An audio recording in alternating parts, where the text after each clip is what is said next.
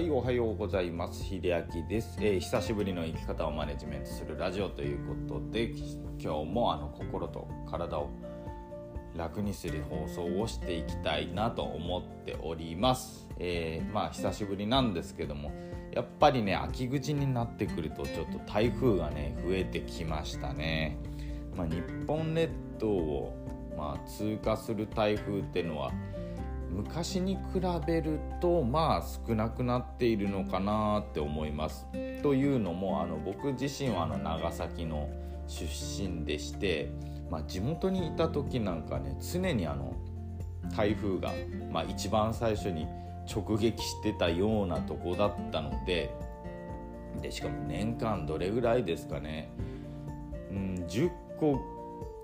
近くはまあ自分の住んでたところに直撃してたんじゃないんでしょうか、えー、昔なんか本当にまあこれからも増えていくとは思うんですけどもやっぱ台風ってねあの20何個近くできてたんですよね今までだったら。でも最近だとねもう本当に熱帯低気圧になってまあ強くなる前に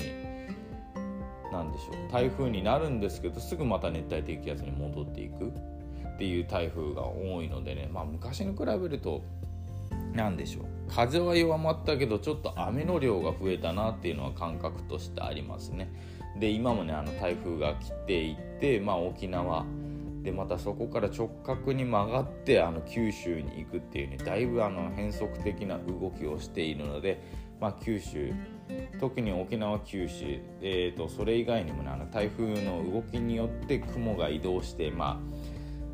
なんでしょう。その前線ですね。低気圧の前線というものがね日本列島にかかってくるので、まあ、気をつけていただきたいことがまあ一つあるんですね。っていうのが今日お話したいお話ししようかなと思っていたこと。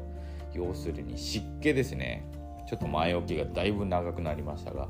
えーとね、湿気ってですねまあ普通に過ごしてるだけでも湿気って気持ち悪いじゃないですか。なんかジメジメして。なんかすっきりしないというのがあると思うんですけども湿気って意外にねあの体の中に入って悪さをするっていうのが、まあ、あまり知られていないんですね。で、まあ、この考え方は中医学あの中国医学に基づいた、まあ、お話なんですけれども体に湿気が入るとねやっぱりそのむくみを引き起こしやすかったりねあのこれはあの中医学の話ですけど西洋医学でも考えるとやっぱり梅雨時期とかってねまあ今だったらその気圧差とかまあ寒暖差も関わってくるんですけどもやっぱりその体の血液のまあ循環量とかなんかバランスがねやっぱり変わってくるんですね。なのでこの時期湿度が多い時期にあの頭が痛くなるとか体の変調をまあ、起こしやすくなるっていう方すごい多いと思うので、まあ、こんな時の、まあ、台風が来た時の過ごし方っていうのはね、まあ、一つに絞って言いますとやっぱり湿気をね極力排除するっていうのが一番のコツなんですね。これあのまあ、過去放送でねあの梅雨の過ごし方というところでも多分お話したとは思うんですけれども湿気をねやっぱりずっとなお家とかね、まあ、外外部、まあ、外に出た時にね受けてしまうとずっと体もねあの湿気をためやすいんですね。で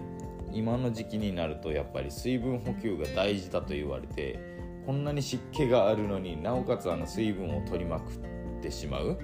もうそれこそ1日2リットル必要だなんか言う人がいると思いますがやっぱりね水分摂取量も個人差が出ますのでこんな湿気が多い時に2リットルなんか取ったらそれこそ水分をね排出できなくてただただむくんでいってしまうので、まあ、家の中ではできるだけその除湿できるような環境まあ除湿機だったり、まあ、エアコンだったら除湿ねついてますよねドライっていうものが、まあ、そういうことでなくてもあの普通に薬局とか売ってるあの乾燥剤の除湿を使うだとか